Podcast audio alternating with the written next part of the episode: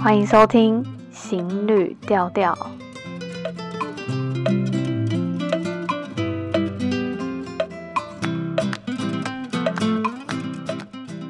嗨，大家好，我是小。今天终于要在节目上第一次分享跟印度有关的故事了。不知道听众对于印度有哪一些印象？哇，对于被贴了许多负面标签的国家，我都会非常非常非常小心。就是，嗯，就很怕不经意的一句话，可能又加深这个国家的被误解。而且我很多时候啊，会同理心作祟。就我常常会想说，我如果被这样认为，我如果是这个国家的人，我是不是会超级受伤？我受得了这些批判吗？比如说好了，就前一阵子台湾不是有一个大马华人学生在台湾被杀害吗？那我就想到啊，如果因为这件事情，全马来西亚只要出现跟台湾有关的新闻，那下面的留言全部都会说哦。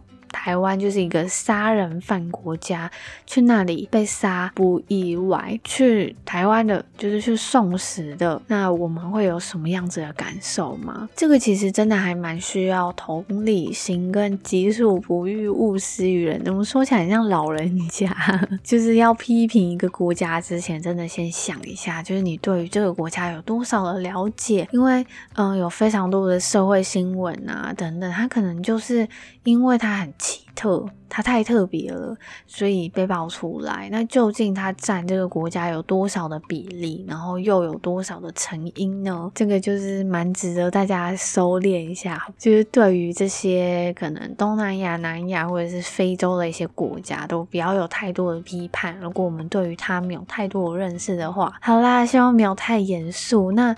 今天呢，想要来和大家分享，是我前一阵子看了一部与印度有关的一个纪录片，然后我觉得，诶，还蛮好看的。我觉得在过程中，我看到很感动。我我现在眼睛还有点痛，因为我昨天就还在看，然后它总共有四集，我看到三四集的时候，我。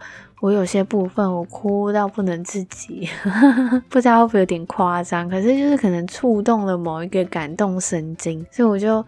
感动哭了。那这部片究竟是什么？其实是因为我前一阵子就想说，哎，想要来看看跟印度有关的电影，然后我就在上面找找找啊，就刚好在 d c a r 上面发现有一个人分享一个纪录片，叫做《天命之女》。其实，在版上啊，印度有关的分享还蛮少的，可以说是大部分都是在分享美国影剧跟日本影剧、韩国，我觉得还蛮可惜的。因为在 Netflix 上面，其实有很多很多国家的电影或影集，就是蛮推荐大家可以去看看的，就是不一定要看排行榜上面的。我自己有一个很奇特的行为，就是我通常打开嘛，然后上面不是都会显示可能一到五名吗，然后我就会自动略过，欸，诶我就会自己找说，哎，我最近对什么题材有兴趣，或者是在上面一直刷刷刷，想说，哎，有什么没有被大家注意到的。好片，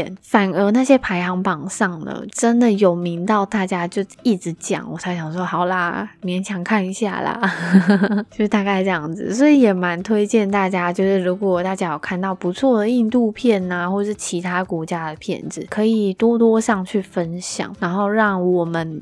所看见的文化啊，或者角度会比较多元。另外，另外，如果你对于其他就可能是职场话题啊，或是感情生活，或是各种你觉得你有兴趣的各种不同，它上面有好多好多不同兴趣相关的内容。有兴趣，其实你不只是大学生，如果你是已经毕业的大家了，只要有常用的信箱，其实都可以加入 Dcard。那这一集呢，我会分享这部纪录片。我看到的内容，我想要和大家分享的一些小小故事，那也会穿插我印度朋友的故事。那虽然这一集是我单口，我们在认识的过程中，其实他。跟我分享了他很多从小到大的一些故事。其实我要在这边和大家分享之前，我就想说，哎，可以分享一些他的故事，但有一些些我可能忘记了。我就想说，我就列了一些些，想说啊，不然他写一下他的自传给我好了。他就想说，哎、字太多了，不要啦，我们试训。所以等于是我在做这个单口之前，其实又和他试训做了一个访谈，就是让我有机会再更多深入了解一点点，就是希望可以让我跟听众们都可以更身历其境。但是说到印度啊，不知道大家有没有听过一句话：印度还不是一个国家，它是一个世界。或是你如果有机会听到一些印度人分享跟印度有关的事情的时候，或者是文章、影片等等，你都会发现他们都会在前面加注说：“这是我所看到的，我没有办法代表全印度。”大概都会有这种。不知道大家知不知道，印度因为英国殖民之后变成一个大大的印度，那它其实本来就有非常非常多元的文化。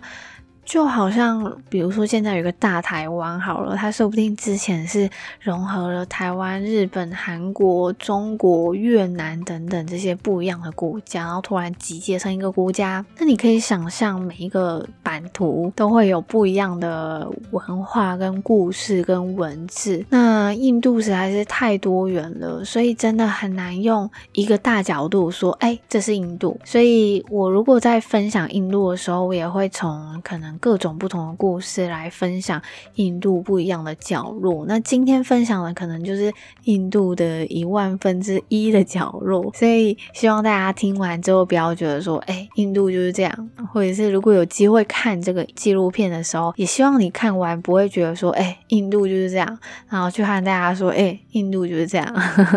哎，我是不是赘词太多了？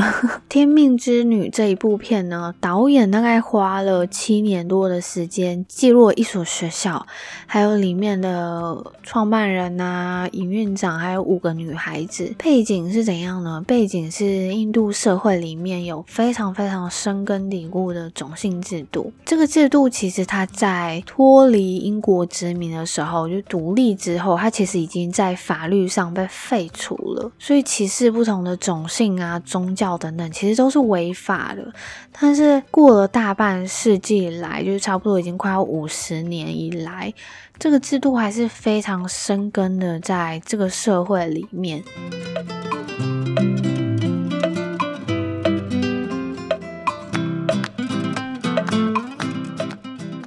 那我接下来要来分享一下这部纪录片里面究竟记录了什么故事，可能会有一点点爆雷哦。所以如果对于这一部纪录片有兴趣的话，你也可以先去看完，再回来听也没关系。那如果你想要先听也没关系，我不会非常详细的叙述，就大概讲一下这个背景故事。他其实是一位印度裔的美国籍的企业家，他大概在中年之后就回到了印度。班加罗尔这个地方开设学校。班加罗尔这个地方是哪里呢？你大概可以想象是台湾的新竹，就是有非常多的工程师，有非常多的软体公司开设在这里。这个学校究竟又有什么不太一样的地方？因为我们其实有看到过非常多公益性质的学校嘛。那所以这间学校到底有什么不一样？它只收种姓制度之外最底层、最底层贱民阶层的孩子。不知道大家是不是都很认识种姓制度？我待会再和大家多一点点的分享关于种姓制度好了。那我们就先继续来阐述这个背景故事。它其实为什么只收这些小孩子？因为贱民阶层的这些小孩子啊，他们几乎是很难有受教权的，甚至他们的家庭连养活自己都是非常非常非常的辛苦，然后世世代代的循环啊，非常的难脱身。那创办人他就希望可以带着这些孩子走向高等教育，然后去改变自己的家庭生活环境。那大概必须要在四岁左右就入学。那要怎么样在这个学校里面上课呢？他会以寄宿的方式在这个学校里面，只有寒暑假可以回家。他希望就是这些孩子回家才可以感受到，诶，他们的使命，他们究竟为什么要受这个教育？这个教育会多久呢？大概十四年的时间。一路到高中毕业这一段时间，你的读书啊、教育啊、食宿啊都不用钱。就是这个学校供应你，然后甚至是你等到去升到大学之后，就会离开这个学校嘛。那升到大学之后，他们还是会支付你学杂费哦，除非你这个学校的学费太贵，你可能要支付一点点，不然他可能会帮你支付全额。他唯一唯一的希望就是看着这些孩子有机会。靠着自己的力量实现改变自己的家庭，还有关注一些男女平等啊、人权、民主等等的议题。但是听起来是不是超级理想了？是不是很难？所以其实，在初期啊、中期，其实也有遇到非常多的挑战啦。比如说初期，可能大家就会觉得说：“哎，你这样子要招小孩子，应该是想要把小孩子的器官拿去卖，或是你是不是想要为了传教啊？”，天主教啊，基督教啊，或是，唉，你做这件事情根本就不会成功，或是说，哎，这些人根本就。不应该有受教的权利吧？就是受到非常非常非常多的抨击跟怀疑，那他终于都还是撑过去了。大概过了几年之后，这个创办人啊，他自己的投资股票就失利了。他本来想说，因为投资这个股票可能可以让这间学校走得更长远呐，但没有想到一路跌，一路跌，一路跌，那就会产生资金缺口嘛，那也会有财务的问题，所以。让他几乎可能觉得要放弃了，要放弃这个理想了。但是放弃这个决定有多难？对于一个有理想的人来说，所以他就打给了在美国的儿子，跟他说：“嗯，我现在很需要你，就是我希望你回来到印度，然后和我一起把这个学校继续经营下去。”那这个儿子他现在是这所学校的营运长。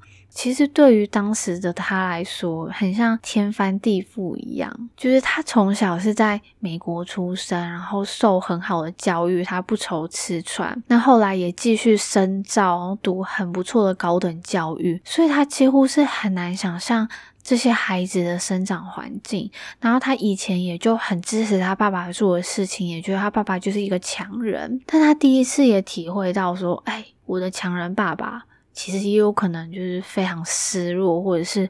不知所措的时刻，前面听了这些，是不是会觉得说，哎，这是不是又着重在一个创办人的公益英雄片呢？No No，我们不可以被以往的经验给框架住。其实，在看这部纪录片的过程啊，我非常喜欢导演的叙事方式。嗯，这里所有出现的人事物啊，都有希望跟失落的一面，也都有梦想与现实的拉扯。在这个纪录片。里面其实他没有让谁成为里面的英雄，而是所有人因为聚集来到这里，然后达到了小小小小的成就。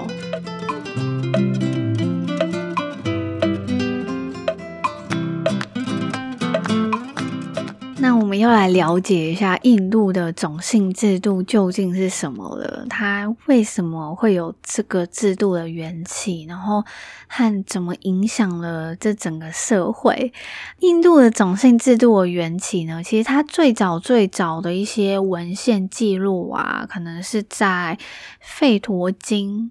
里面的一个猿人歌，它里面有一句诗句是说：他的嘴构成了婆罗门，他的手臂成为了刹帝利，他的大腿、双腿成了吠舍，而他的脚成为了首陀罗。所以刚刚大家应该有听到四个关键字：婆罗门、刹帝利。吠舍跟首陀罗 就是这四个阶级，然后婆罗门是最高的，再来就是布拉布拉布拉布拉。好，那就是所以这就这四个嘛。另外一个呢是薄伽梵歌，它里面有记载了一个就是大黑天他在劝导阿周那继续参战的过程中，他提到他就是四大种姓的创造者。诶，不知道大家知不知道大黑天？他好像就算是神吧。然后他提到说，他就是四个种姓的创造者，并且解释说，诶，这四种种姓的社会职责。那也进一步指出说，如果一个人的行为举止他符合这个种姓的阶级的时候，那这个人就是神的前信者，所以由这里可以看出来说，伯切梵歌他主张而且宣扬四大种性是人类社会还有人性固有的特征。然后，如果你一生下来是什么样子的种性呢？就是他前世的所作所为。不过刚刚是不是有听到，就是费陀经啊，跟伯切梵歌都想说究竟是什么啊？嗯，没有涉略过一些文学等等，或者是宗教的话，可能会对于这两个不太熟悉。然后刚好可以和大家分享一下这个伯切梵歌啊，跟费陀经还有奥义书，不知道有没有发音错误？我觉得这三本。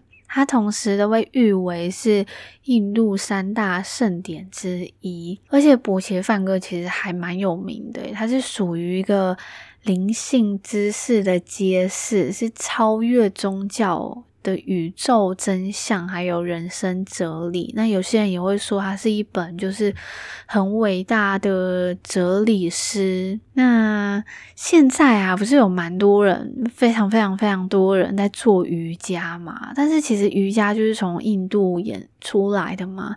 但是对于印度跟瑜瑜伽的相关背景，好像都不算很了解。那我有看到有人分享说，诶，他的瑜伽老师推荐，如果想要了解瑜伽，可以先从这本书开始。诶，就是伯切梵歌。他其实伯切梵歌，他以前是以梵文记录的，被翻译了非常非常非常多种版本，就是英文的啊，各种文。中文也有，所以其实建议大家，如果有想要去找来看的话，你可以找台湾人翻译的繁体中文版，在文字的感受上面应该比较好阅读。那如如果有任何心得啊，也欢迎分享给我，我帮你分享出来。因为其实我在查资料过程中，我就觉得，哎。感觉好值得看哦，然后我也有看了一些别人的读书心得，然后有一些人就会觉得，诶，这不是一个非常难读的书，这里完全没有就是要加入什么商业性质，完全就是我在查资料过程中就，诶，这也太有趣了吧，就是一个超越宗教，然后宇宙真相的人生哲理啊，记得一些精神领袖或是哲学家。等等，都曾经引用这一个里面的一些诗歌，然后去分享一些个人的哲理或是政治理念，所以有兴趣的人可以去找来看看。所以刚刚上面那两个诗歌啊，它其实主要都还是有提到四个种姓阶层嘛，其实没有提到最后最后这个贱民阶层。说到贱民，其实。我之前啊都没有特别去想说贱民阶层到底英文是什么，很难过诶。这个贱民阶层它的英文就叫 untouchable，untouchable 就不可触碰的诶。你不觉得听起来就是很难受诶？你可以想象说一个人生出来，然后被人家认定为一个不可触碰的，所以其实也有蛮多人提出来说，诶，其实。种姓制度其实不是神指定的，而是人制造出来压迫他人，可能是为了统治，可能是为了。种族的巩固等等原因，去创造了这个种姓制度，就是还蛮多不可考的现实嘛。但是社会的整个环境制度是很难很难去改善的。但是就是有很多印度人相信说，嗯，每个人出生他可能就是注定在某一个种姓阶层。那如果本身可以尽心尽力、无怨无悔的过完这一生，那他可能下一次的生命轮回，他也许能可以往更高。接的种姓阶层前进。这个也在这部纪录片里面也可以看到。这种任命，就是你可以看到他说，在这种种姓里面，其实女生也需要做非常非常劳力的工作，有有可能是搬运矿石啊，非常非常的劳力阶层。可是他们就是有一种任命，就算小孩子有机会受到高等教育，然后可能会想要把他接往城市啊等等，但他们就是放不下，就就会觉得啊，我的家族就在这里，那如果有人生老病死，我都没有办法参与。那不要，我要留在这里。所以他们就是有一种任命感。当然，也有些人想要去改变这种现况，因为它毕竟是不公平的嘛。有没有人想要跳脱出这种框架呢？因为其实种姓制度其实主要还是以印度教为主嘛。那有些人会觉得说，哎，那我就跳出印度教啊，会不会就没有种姓制度这种了？但其实，在印度的社会里面，它不只是。整个社会或者是印度教里面的一个一个种姓制度，而是它可能在各种宗教里面也都有一点点哦。就是也有看到印度人分享说，诶，他虽然是他家虽然是天主教，但是还是有各种阶层的制度哦。这是印度的一个很大的问题，但是有非常多的人在改变这个现况。那在看到这个纪录片里面的时候，会。看到一点点的希望，因为你可以看到这些孩子，他们有机会为自己去打抱不平啊，等等。那其实我也有想到，我前面在和那个会仪谈的那一集，也有谈到说，诶，这些海巴瑶族啊，诶，这个没有听的人，大家会不会疯掉？这部纪录片让我看到一种微光吧，就是你可以看到说，诶，这个社会它就算过了几十年、大半世纪之后，都很难改。改变很难跳脱这种种姓制度，然后之间的一些歧视。可是，就是有人想要改变，就是有人愿意改变，就有可能发生啊，对不对？KKBOX 说的唱的都好听，快上 KKBOX 免费收听数千档 Podcast 节目哦。好，那上一段提到蛮多有关种姓制度嘛，不过，呃，因为这是。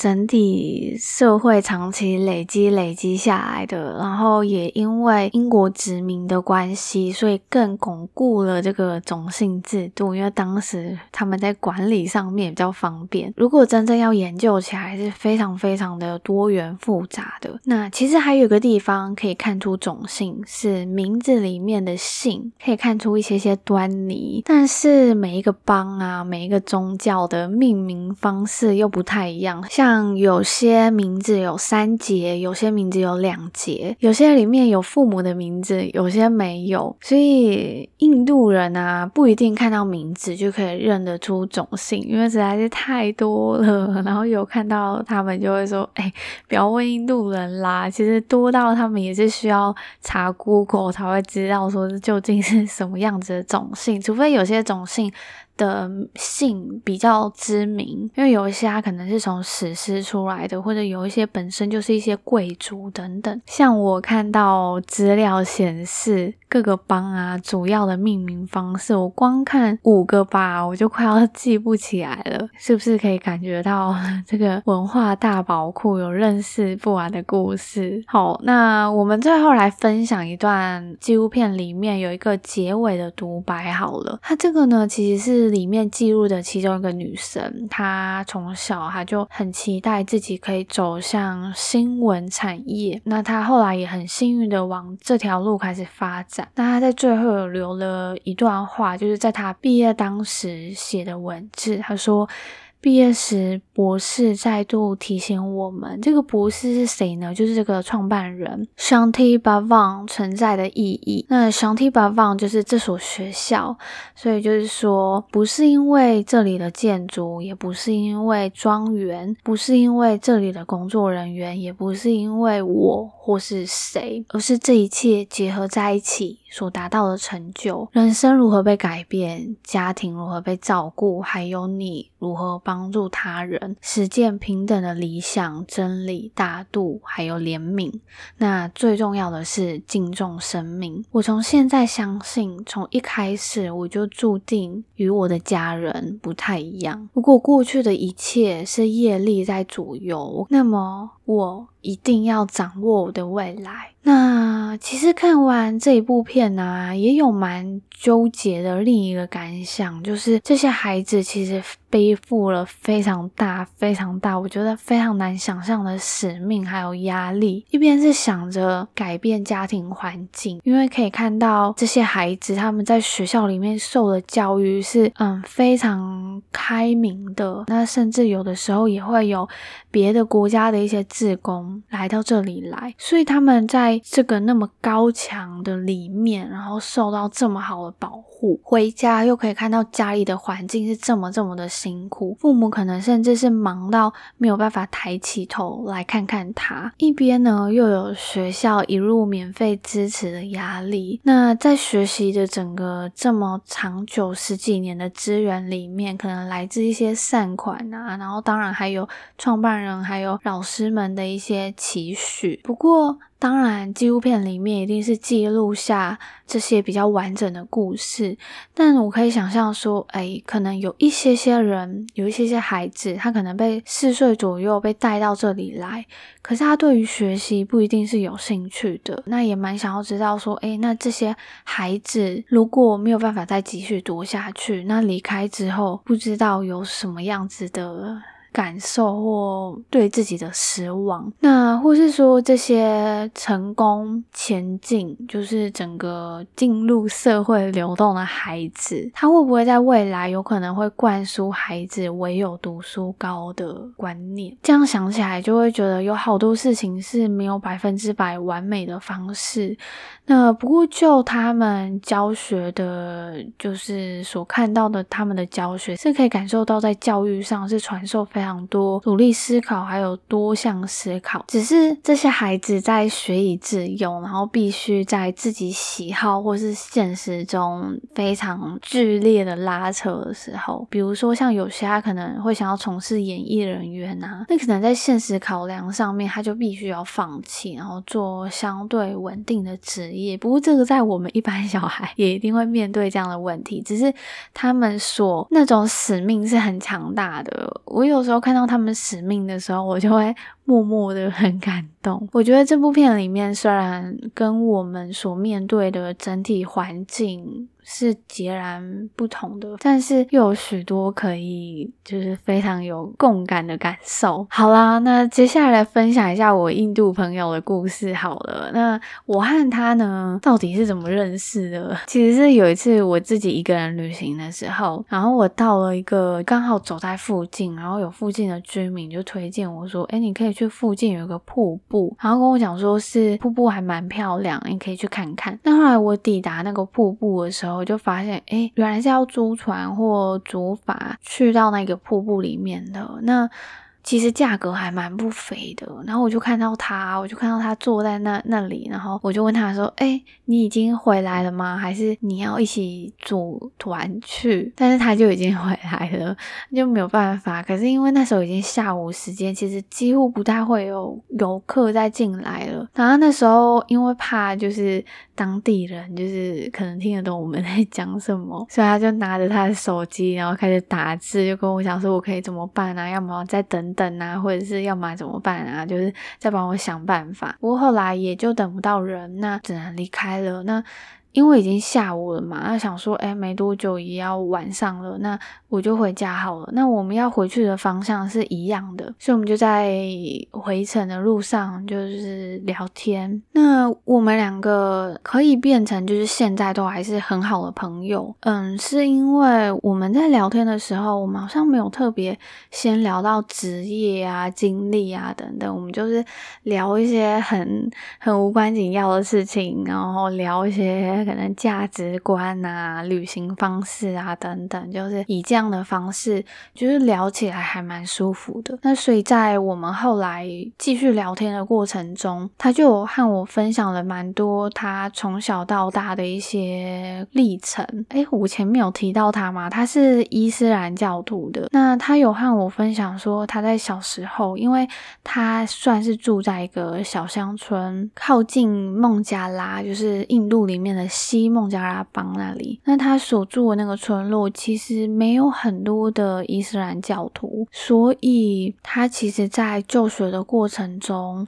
虽然他父母是一个就是小小的中产阶级这样子，可是就很努力的，还是都有让他去读嗯私立的英语学校。印度它的教育制度啊，其实也是跟西方蛮像的。像我们台湾，我们可能读公立的啊，或者是我们到大学的高等教育，国立的其实都还蛮好的。可是印度他们也是私立的学校，通常会比较好。所以呢，呃，他们在小时候的学习过程中啊，因为大家知道印度有非常非常多的邦嘛，然后每一个邦有各种不同的语言，整个印度大概有十几二十种官方语言。那公立的学校呢，通常都会是教在地的语言，然后是到了可能国小五六年级才会开始学英文。那如果是私立学校呢，通常就会是从一开始就是英文，再来才会第二、第三语言，就是可能是 Hindi 呀，可能是其他在地语言这样。所以呢，他父母就是还是很努力的让他去读这个英语学校，但是